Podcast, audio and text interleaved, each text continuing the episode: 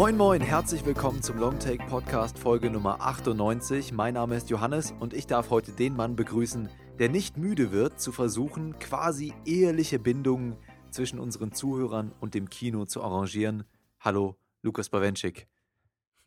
Ihr dürft die Leinwand jetzt küssen. Hallo. ja, ich will. Ganz ungezwungen haben wir uns hingegen heute hier zusammengefunden, denn wir wollen über den großen Publikumserfolg The Big Sick reden.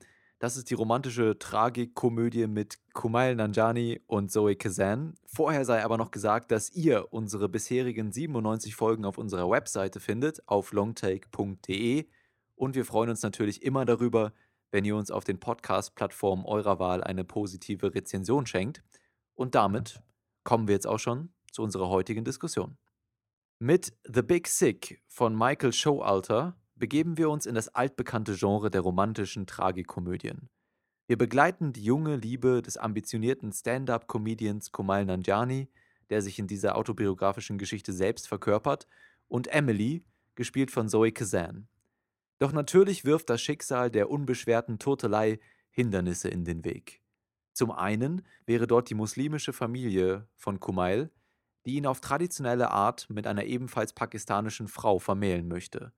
Zum anderen erkrankt Emily nach kurzer Zeit schwer an einer mysteriösen Infektion. Es beginnt ein Reinigungsprozess der körperlichen und emotionalen Art für alle Beteiligten. Das klingt in seinen Grundzügen jetzt alles erstmal nach nichts unfassbar Neuem. Und Lukas, du hegst ja schon seit Jahren einen Hass gegen das belanglose Feelgood-Kino aus Sundance und auch The Big Sick war einer dieser Sundance-Hitfilme. Warum, wenn das denn der Fall ist, wurde dir bei diesem Film nicht komplett übel? Ich weiß nicht, ich kann mir eigentlich nicht vorstellen, dass überhaupt irgendjemand auf diesen Film so besonders böse ist oder dass er ihm irgendwas übel nehmen kann. Denn das ist ja wirklich ein äh, in seiner Harmlosigkeit durch und durch sympathischer Film.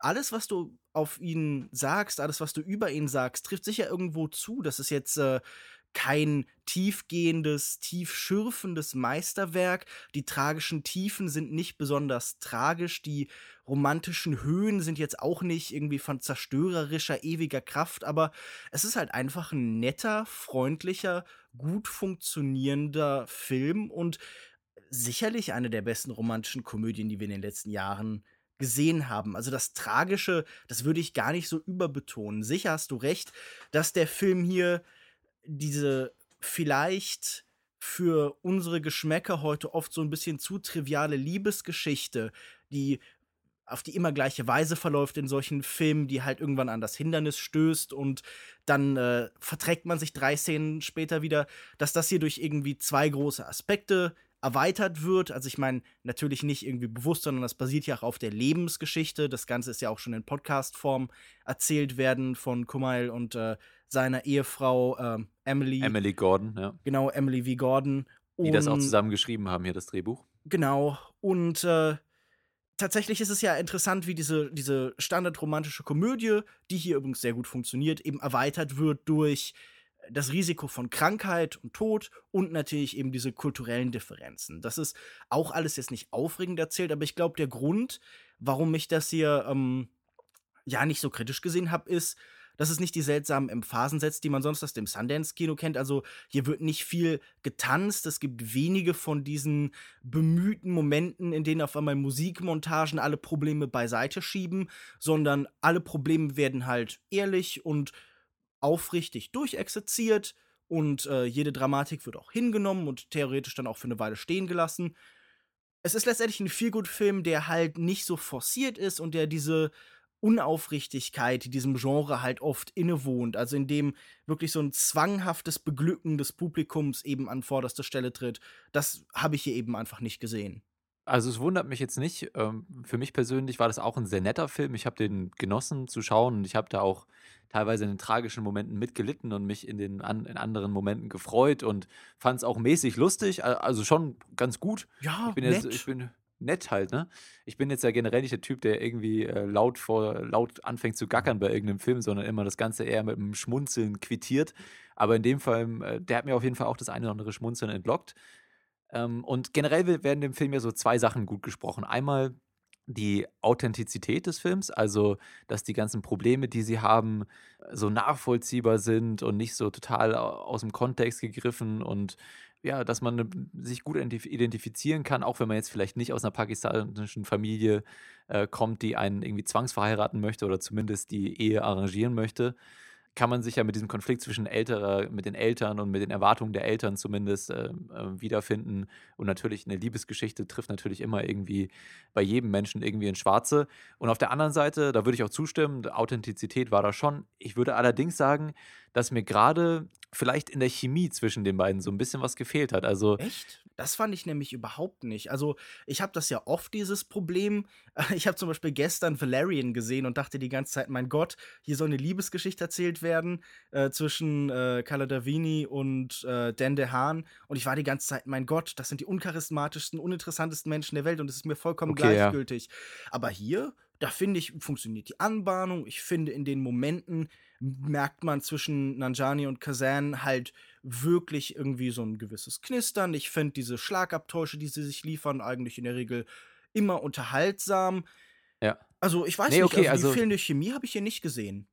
Natürlich gab es, man merkt es ja auch an den Dialogen, die sind äh, witzig geschrieben, so in dieser ganzen Judd Apatow, ähm, äh, in diesem ganzen Framework von ihm. Ja, er, er, fungiert ja auch hier als Producer und das merkt man im ganzen mhm. Film schon an. Ja, klar. Äh, und das ist natürlich, die haben natürlich ähm, Schlagabtäusche, die sind lustig und äh, die binden sich darüber, die Charaktere. Und also mir fehlte trotzdem so ein bisschen die Tiefe, ja. Also mir ging es dann irgendwie ein bisschen mhm. zu zackig.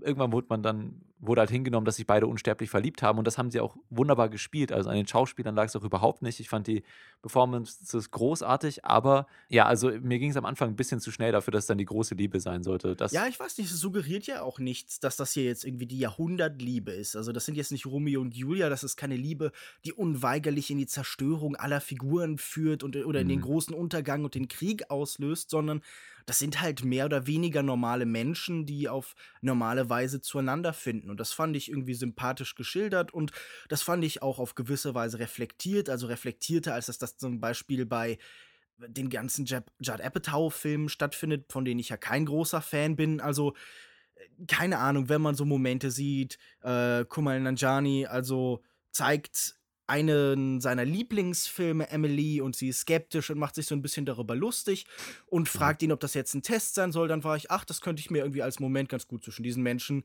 vorstellen. Ja. Und äh, natürlich sind jetzt beide keine sonderlich tiefgehenden Figuren und äh, Emily sicher noch ein bisschen weniger als Kumail, einfach weil wir auch noch weniger Zeit mit ihr verbringen. Aber an den Hauptfiguren krankt es bei mir eigentlich nie. Und ähm, ich, ich glaube, die größere Diskrepanz in der Ausarbeitung der Figuren sah ich bei einem anderen Teil äh, der Menschen, die in der Handlung noch eine besondere Rolle spielt. Und zwar fand ich die Eltern von Emily unglaublich sympathisch und toll gespielt. Äh, Beth und Terry gespielt von Holly Hunter und Ray Romano, die wirklich ganz fantastisch zusammenspielen und irgendwie so als ungleiches Elternpaar mit irgendwie so äh, ganz unterschiedlichen Wurzeln, die fast in ihrer Liebe auch so ein bisschen Protest mhm. waren, aber so in dem Rahmen, in dem das eben dann so ein bisschen wohlsituiertere oder ähm, ja, also sagen wir so, in dem Nicht-Migranten das funktionieren, wo halt die Fallhöhe vielleicht noch eine etwas andere ist. Und ich fand die beiden sympathisch und ich fand die interessant erzählt und die bekommen auch viel Raum, sich zu entfalten und irgendwie haben auch tatsächlich in einem eigentlich sehr harmlosen und glattgebügelten Film so die, die wenigen etwas irgendwie kritischeren oder so äh, ja. reflektierteren Momenten. Also ich meine, die witzigste Szene für mich in diesem Film ist eigentlich ganz ohne Zweifel, wenn halt auf einmal Terry sich irgendwie in der Cafeteria zu Kumai rüberdreht und so fragt so, so, 9-11, und dann halt dieser sehr schöne Dialog irgendwie entsteht, wo dann Wie er versucht ich, da reinzustolpern, den, ja. den besten Gag irgendwie des Films macht, der dann aber auch sofort so ein bisschen zurückgerudert wird. Also, was ja. ich irgendwie bei diesem Film habe, der hat jetzt auch er legt es zum einen natürlich nicht an darauf, irgendwie jetzt besonders kontrovers zu sein oder so. Man könnte im schlimmsten Fall ihm vorwerfen, er schreckt jetzt auch von allem, was halt irgendwie anstößig und provokant sein sollte, dann doch relativ schnell zurück. Aber was mich gestört hat, wir können auf das gerne nochmal zurückkommen, ist halt, dass im Vergleich dazu die Eltern von äh, Kumail wirklich sehr uninteressant und sehr wenig ausgearbeitet sind. Ja. Also sie sind so ein bisschen halt das ähm, besorgte, traditionelle Eltern-Migranten-Klischee. Und äh, das mag ja der Realität entspringen und das mag halt auch eine Erfahrung sein, die viele Migranten der zweiten, dritten Generation halt auf diese Weise teilen, gerade irgendwie in so einem besser verdienenden Milieu, irgendwie und in New York. Äh, aber interessant fand ich das halt einfach eigentlich nie. Genau, also das ähm, wäre mein zweiter Punkt gewesen. Ich, ich würde vielleicht einfach nur, um dir nochmal beizupflichten, erstmal sagen, dass für mich auch wirklich die interessantesten Charaktere die Eltern von Emily waren. Also Ray Romano fand ich einfach genial in seiner Rolle, wie er durch seine tollpatschige äh, Fettnäpfchen, in, ins Fettnäpfchen reintretende Art äh, da einfach durch den Film stolpert und lustig ist, aber dann auch die seine tiefen Momente hat, ja, und ähm, ja, die, dieser, der Mann, der einfach nur ein einfaches Leben haben möchte, aber dem Gefallen tut ihm das Schicksal nicht und da muss er sich jetzt irgendwie durchkämpfen und dann auch diese Beziehung, da schwingt eben mehr Gewicht mit als bei dieser jetzt noch frischen äh, Beziehung zwischen Kumal und Emily. Und man merkt da richtig, äh, ja, die Unterschiede, aber dass sie sich trotzdem lieben und dann später, wenn auch noch so andere Sachen über die Beziehung und ihre Probleme offenbart werden, das ähm, hat so was ganz Herzliches und Authentisches gehabt. Und da, das war wirklich auch mein, die, die absoluten Highlights für mich in dem Film. Auf der anderen Seite fand ich dann eben dass die ganze Tragweite und, und, Tiefe der Geschichte mich emotional gar nicht so berührt hat. Also natürlich gibt es dann am Ende so Tearjerker-Momente, wo einem wirklich die Träne äh, versucht wird rauszupressen. Das hat dann auch geklappt bei mir und auch bei Echt? meiner Freundin. Bei mir ja. nicht, aber ich bin ja sowieso, das habe ich mir von meinen Podcast-Kollegen bei Kulturindustrie vor kurzem wieder erklären lassen, irgendwie ein gefühlloses Monster. ja, gut, also das ist ja. Das, das Steht außer nicht, Frage. Ja, es sind auch nicht die ersten Menschen, die das behaupten. Ja, damit weiß er jetzt schon umzugehen. Aber ich, dem würde ich doch widersprechen. Ja, also auch oh, du danke. hast ja schon emotionale Reaktionen äh, im marginalen äh, Ausmaß dann auch irgendwo gezeigt. Manchmal habe ich Hunger.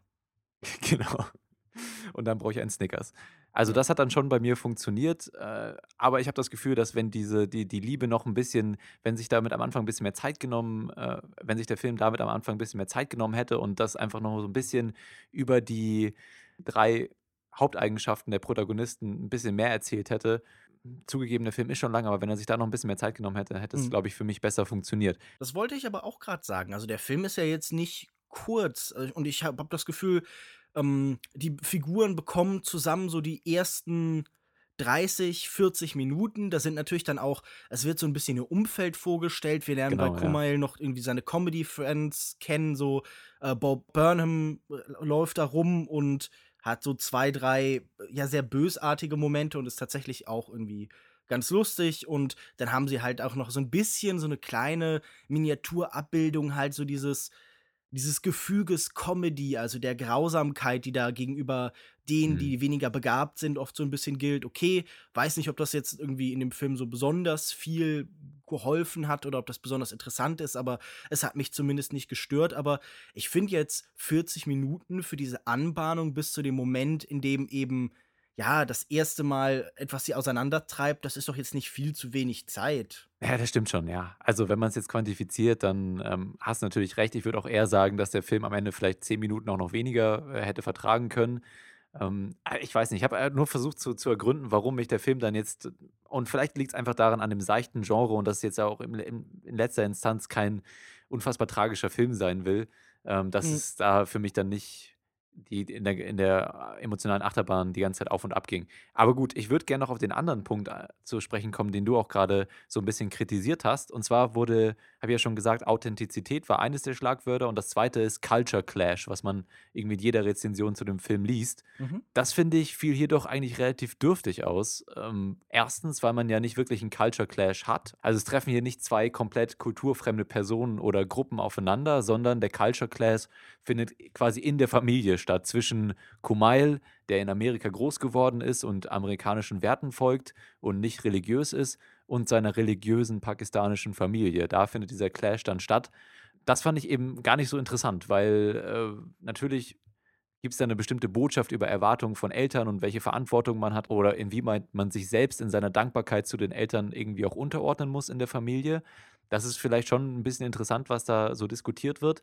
Aber ähm, äh, ich finde, in Kumail gibt es nie einen Zwiespalt zwischen seiner, seiner, seiner Herkunft ja, und seiner muslimischen, pakistanischen Kultur und der amerikanischen. Ja? Also er ist einfach ein Vertreter der amerikanischen Kultur und dementsprechend clasht dann natürlich was aufeinander, aber ich finde, dieser Konflikt ist nicht interessant, weil er sich in der Figur von Kumail nicht wirklich Mhm. äh, widerspiegelt.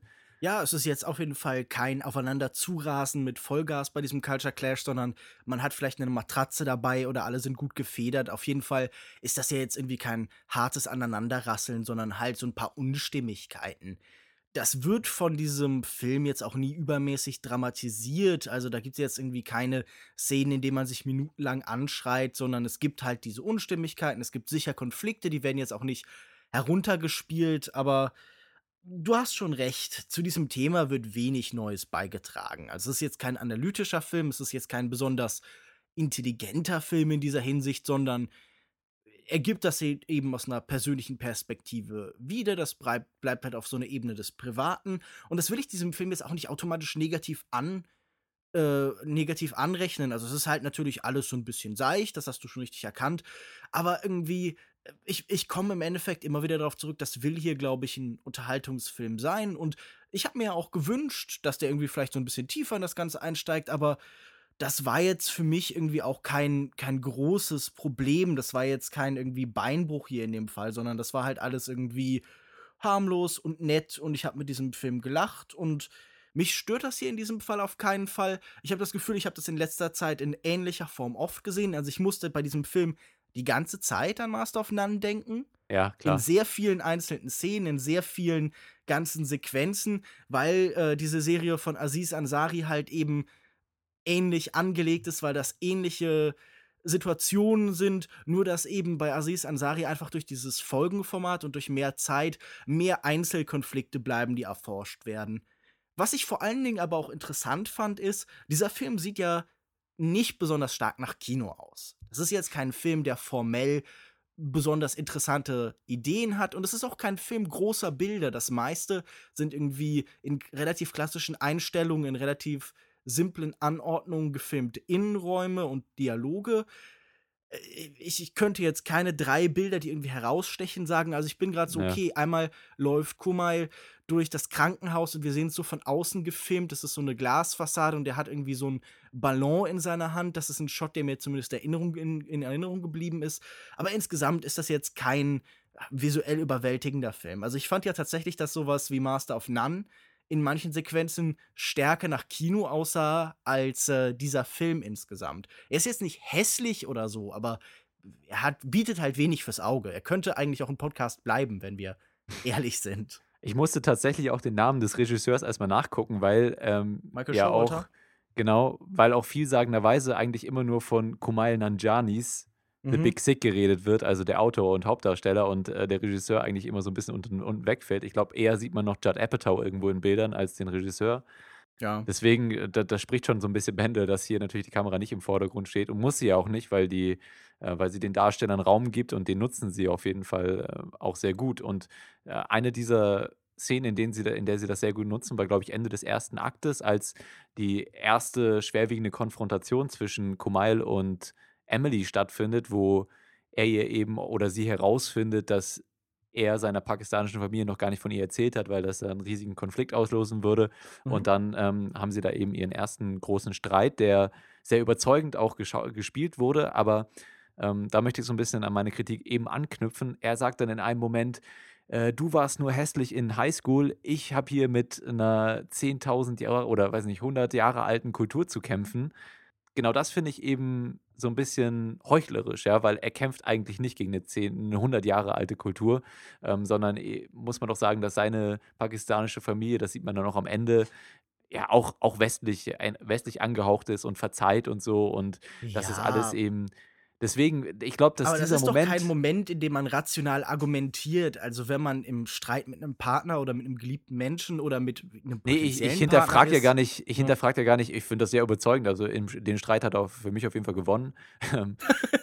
Gut, man also sich noch eine so Scheibe abschneiden jetzt, für seine so eigene ich jetzt Beziehung. auch an das Ganze nicht rangegangen, aber äh, Dieser gut. rhetorische Kniff war genial. Nee, nee, ich, ich, ich, die ganze Logik dahinter, äh, die möchte ich auch gar nicht anzweifeln. Er hat ja natürlich durchaus recht. Ich sage nur, dass das für mich so ein starker Moment war in dem Film, der so die, das ganze Ausmaß dieses Konfliktes in ihm äh, so wunderbar in Worte gebracht hat. Aber letztendlich ist, es, ist dieses Ausmaß, dieser Konflikt gar nicht so riesig. Ja? Und, und da hätte ich, habe ich das Gefühl gehabt, dass der Film vielleicht da noch ein bisschen radikaler hätte sein können und zumindest dann auf der Ebene wirklich also, man hat ja hier 2 Ebenen, wenn man zumindest eine Ebene äh, in die Tragö in die Tragödie schickt, dann wäre das ja schon okay gewesen, wenn die andere dann, ähm, vielleicht so ein bisschen das Feelgood-Ende bedient. Und, Mhm. äh, das hat sich der Film auch nicht getraut. Also, natürlich beruht er auch auf wahren Begebenheiten, was er übrigens was man ihm anrechnen muss, nicht vorher irgendwo, äh, plakatiert oder so oder, äh, auf die Leinwand wirft, dass das hier alles wahre Begebenheiten sind. Aber, äh, ich ich habe das Gefühl, wenn man sich dann schon die künstlerische Freiheit nimmt, dann hätte man sich da noch ein bisschen mehr was trauen können. Ja, ich finde den Begriff, den Richard Brody da gewählt hat, also der äh, Filmkritiker, ganz passend, denn der sprach von Blend Likability. Das ist ein Film, den die meisten mögen werden, mit denen die meisten gut zurechtkommen würden. Und der ist ja auch großartig angekommen. Und irgendwie die Leute sagen dann, ach, man lacht und man weint. Und es ist halt ein Crowdpleaser. Es ist jetzt kein irgendwie unangenehmer, es ist definitiv eine der besseren. Aber es ist jetzt auch ein Film von einer großen Harmlosigkeit. Also, das ist jetzt auch zum Beispiel kein Film, der irgendwie mit dieser Migrantenidentität in irgendwelche politischen, emanzipatorischen und provokativen Thesen einsteigt, damit irgendwie arbeitet und irgendwie versucht, diese Lage wirklich zu analysieren, sondern der benutzt das halt irgendwie als Kulisse und als Hintergrund und zwar jetzt irgendwie nicht auf eine Weise, die ich unehrlich finde, sondern ich glaube, das entspricht ja wirklich den Erfahrungen und wir wünschen uns doch in Kunst immer irgendwie einen persönlichen Ausdruck und das scheint mir hier eben definitiv gegeben zu sein. Aber du hast schon recht, ich hätte mir auch manchmal halt wirklich noch ein bisschen mehr Zuspitzung und Dramatik und ähm, ja, einfach so eine gewisse Ambition auch einfach gewünscht. Also auch zum Beispiel irgendwie um wieder auf das zurückzukommen, in der Form. Also, wieso Mhm. nicht versuchen, mit dem Ganzen visuell zu arbeiten? Wieso Szenen mal nicht ein bisschen anders auflösen?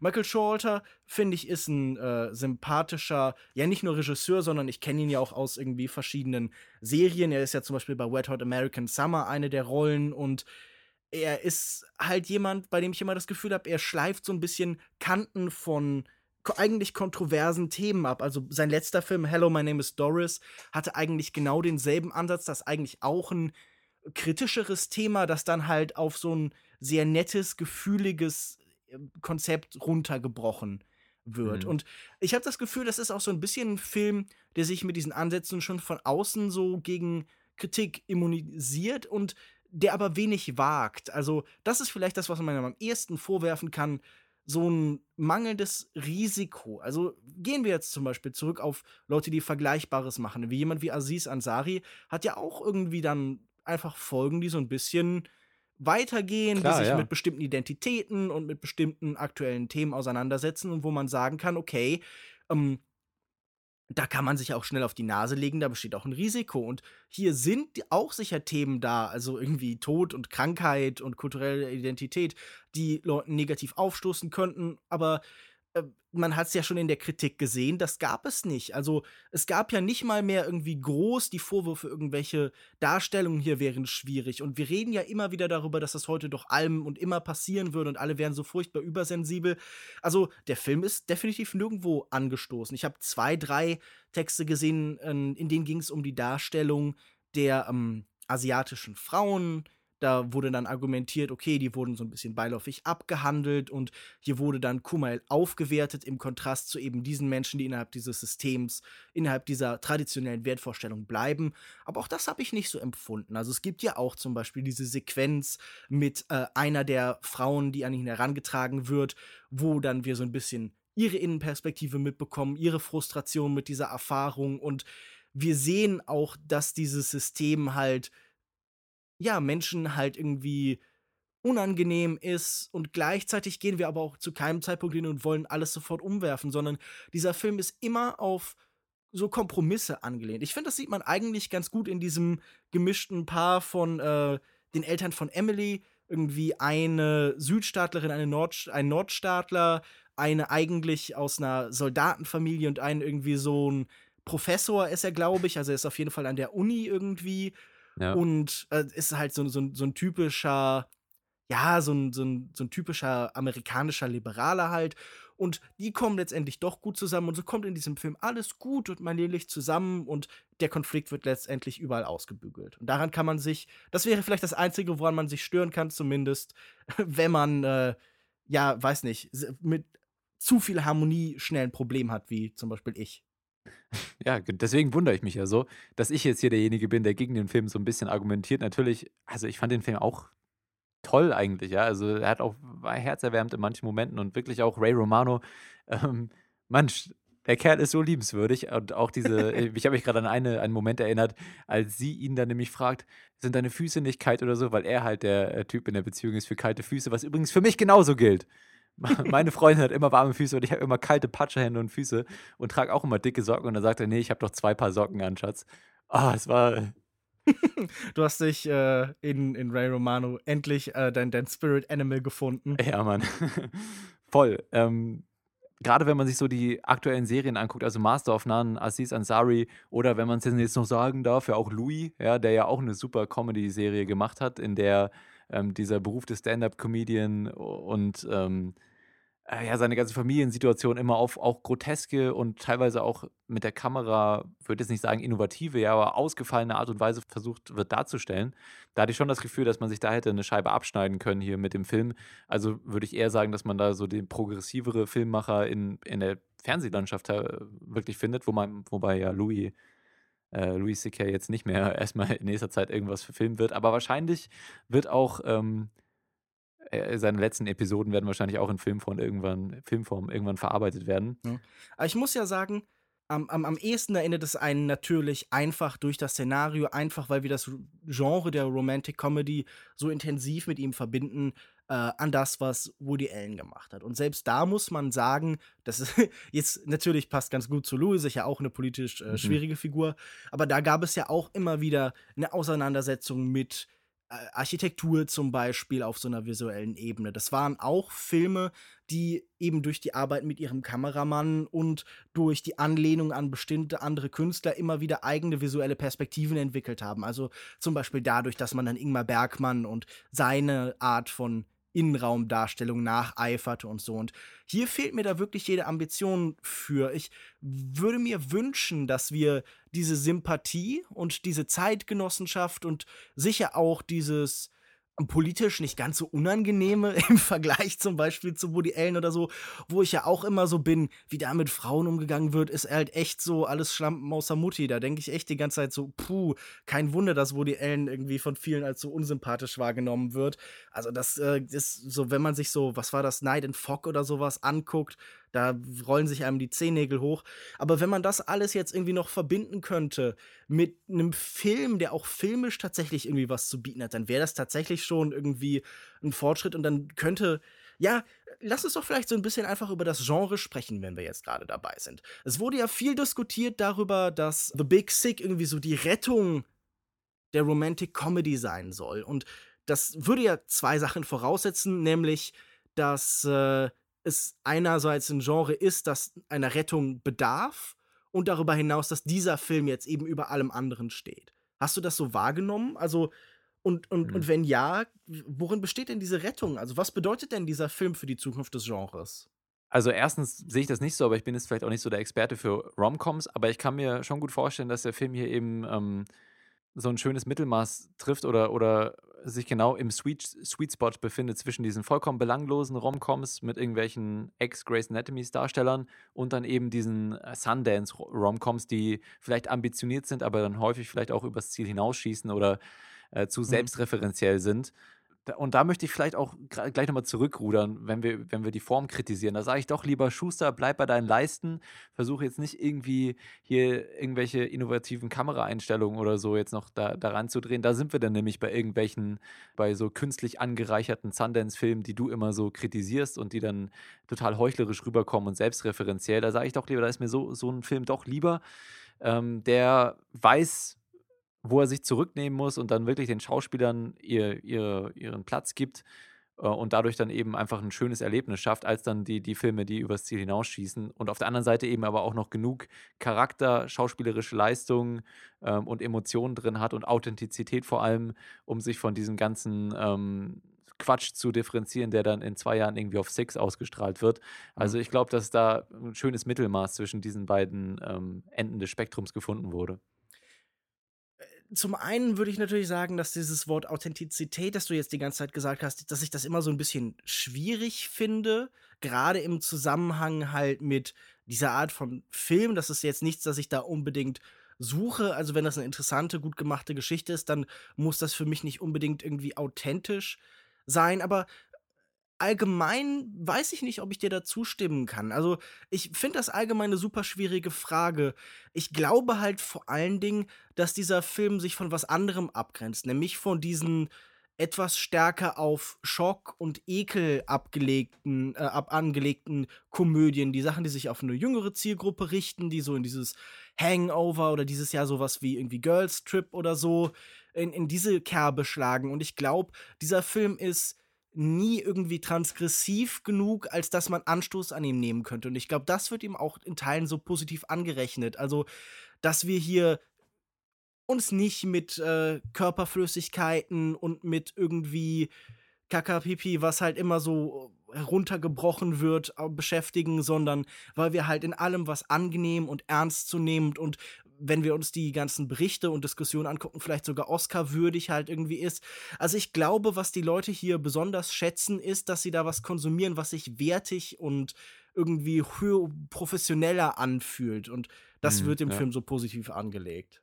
Also ganz klar, der grenzt sich ähm, von, den ganz, von dem ganzen Cromcom-Sumpf auf jeden Fall qualitativ ab. Also dem würde ich auch zustimmen. Ob das jetzt die große Offenbarung ist, darüber kann man sich dann, glaube ich, streiten. Aber mhm wie, wie, wir kommen zu dem Statement zurück, definitiv ein netter Film, sehr netter Film.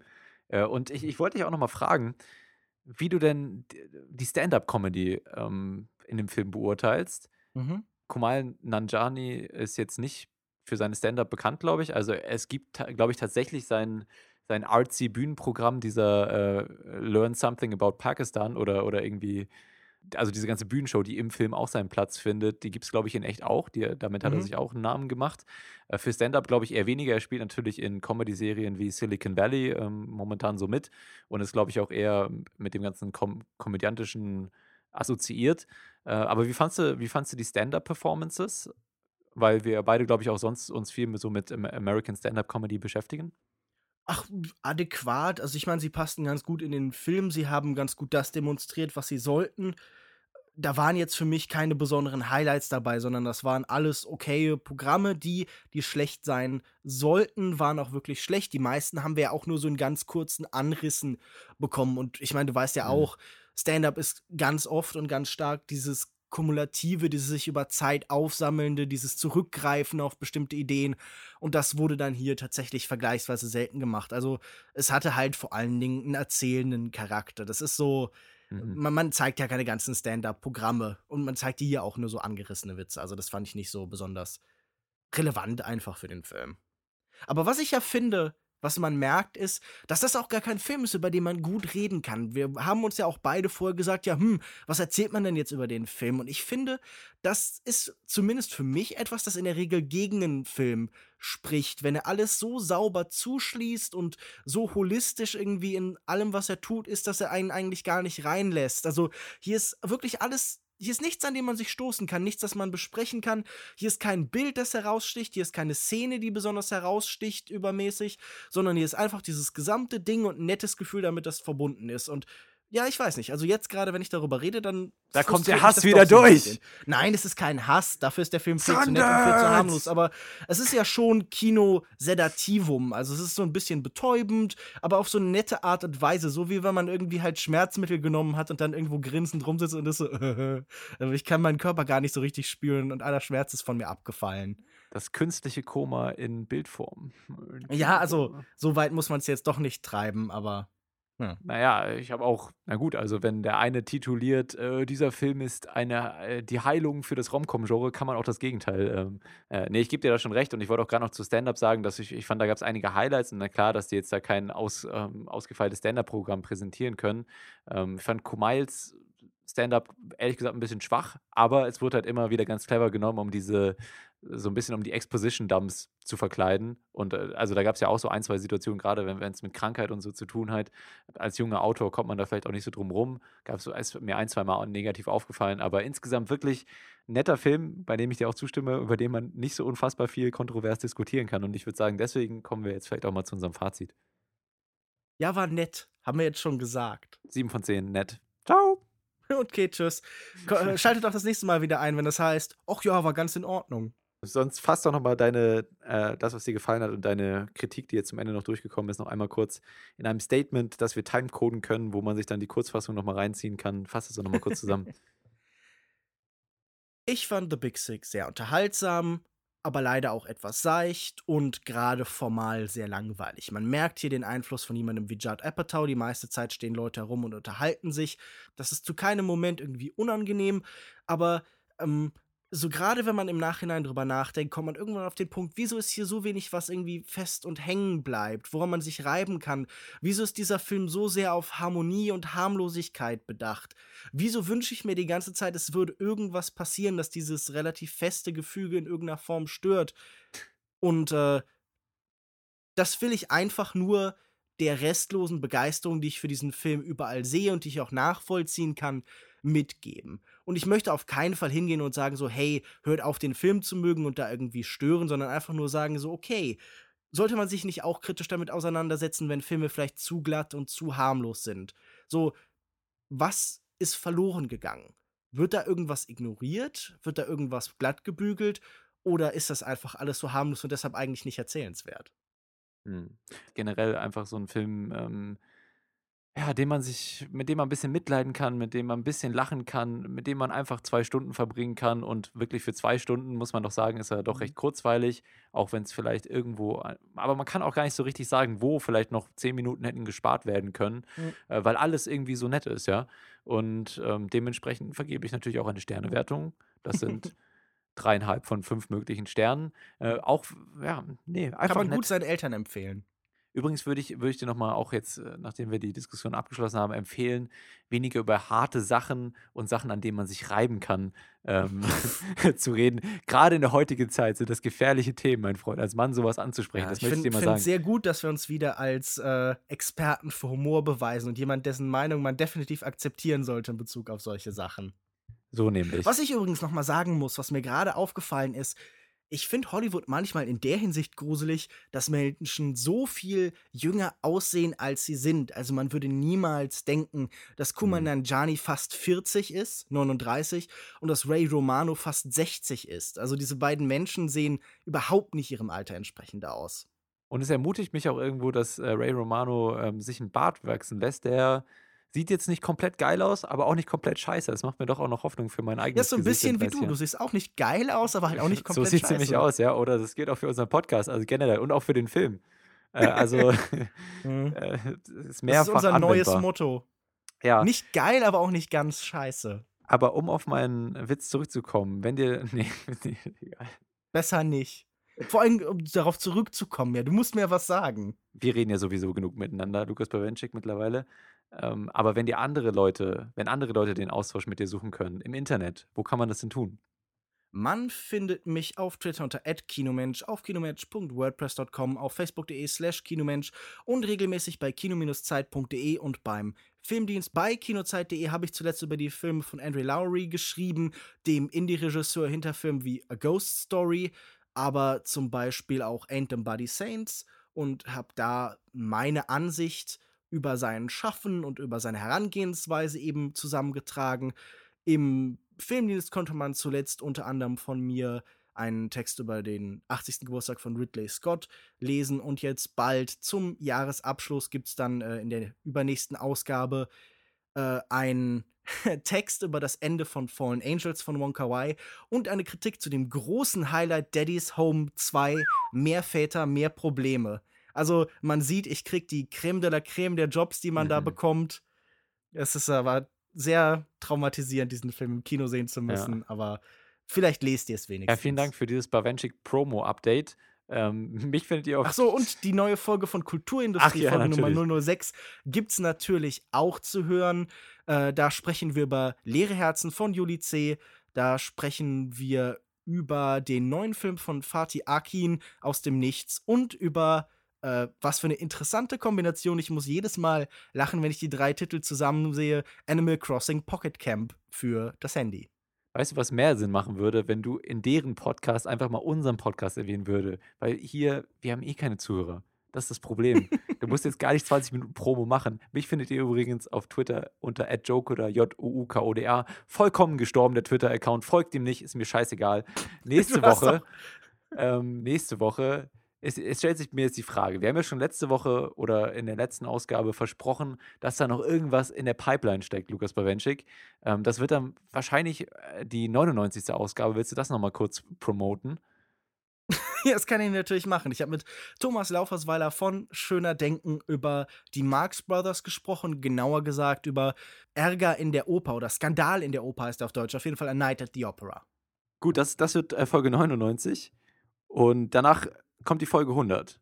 Und man möchte, mhm. man möchte jetzt meinen, dass kluge Menschen auch irgendwie äh, vorschlagen könnten, man würde dann über Star Wars reden. Aber es macht ja eigentlich auch gar keinen Sinn, weil ihr redet ja mit Sicherheit in Kulturindustrie drüber. Und ich würde sagen, da sitzen vielleicht auch die ähm, relevanteren Experten, dann mit dir zusammen natürlich, ähm, die sich mit dem ganzen Kosmos auch noch ein bisschen mehr auskennen. Deswegen, falls ihr dann dazu eine Meinung hören wollt, dann schaltet auf jeden Fall mehr Promotion, mehr Promotion in Kulturindustrie ein. Ähm, ja, und was ich auf jeden Fall sagen würde, wir könnten ja probieren für Folge 100 entweder äh, den Jahresrückblick 2016. Den Jahresrückblick mal zu machen, 2016. Nein, 2017 natürlich oder beide. Oder wir machen irgendwas mit den Hörern. Auf jeden Fall können wir ja mal ein bisschen überlegen, ob wir da irgendwas Schönes, Originelles finden, mit dem all die verbliebenen Fans dieses Podcasts äh, unterhalten werden. Genau, dann schickt uns doch, doch gerne mal eure Vorschläge, ähm, was ihr euch so am besten vor vorstellen das ist eine könntet. Gute Idee. Siehst du, nämlich mal ein bisschen Interaction hier wieder reinbringen. Gerne an feedback at longtake.de. Ich werde mir größte Mühe ge geben, täglich nach Release dieser Episode in das Postfach zu gucken. Und wenn ich dort eine Mail finde, dann werde ich sie mir durchlesen. So viel ist versprochen. Ähm Oder natürlich an unseren. 20 Penis-Spam-Experten haben dich sofort auf die Liste gesetzt. Davon kommen eh schon genug in unser Postfach. Da also bitte nicht mehr. Da bin ich schon abgedeckt ähm, und bedient. Aber natürlich auch gerne an unseren Twitter-Account äh, longtake.de oder auf Facebook, wo immer ihr euch am liebsten rumtreibt. Schickt uns eure Vorschläge für Folge, für Folge 100 und in der nächsten Ausgabe, Folge 99, werdet ihr dann ähm, von Lukas wunderschöner Stimme und seinem wunderbaren Gast Thomas äh, mit einer wundervollen Diskussion beglückt. Und bis dahin wünschen wir euch viel Spaß im Kino. Ciao. Tschüss.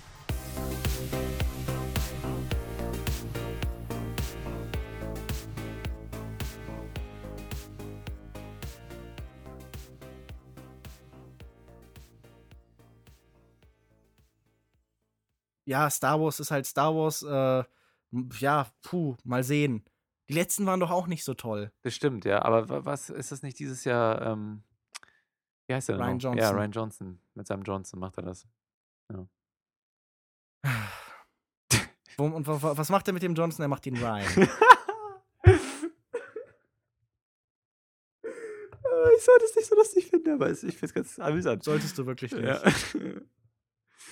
Okay. Ähm, ähm, wo immer ihr euch am liebsten im Internet rumtreibt, ähm, kontaktiert uns und schickt euch, schickt uns eure Vorschläge und dann hört ihr den Lukas und mich nicht in der nächsten Episode 99. Schaltet auch dann gerne wieder ein, wenn es heißt, Lukas?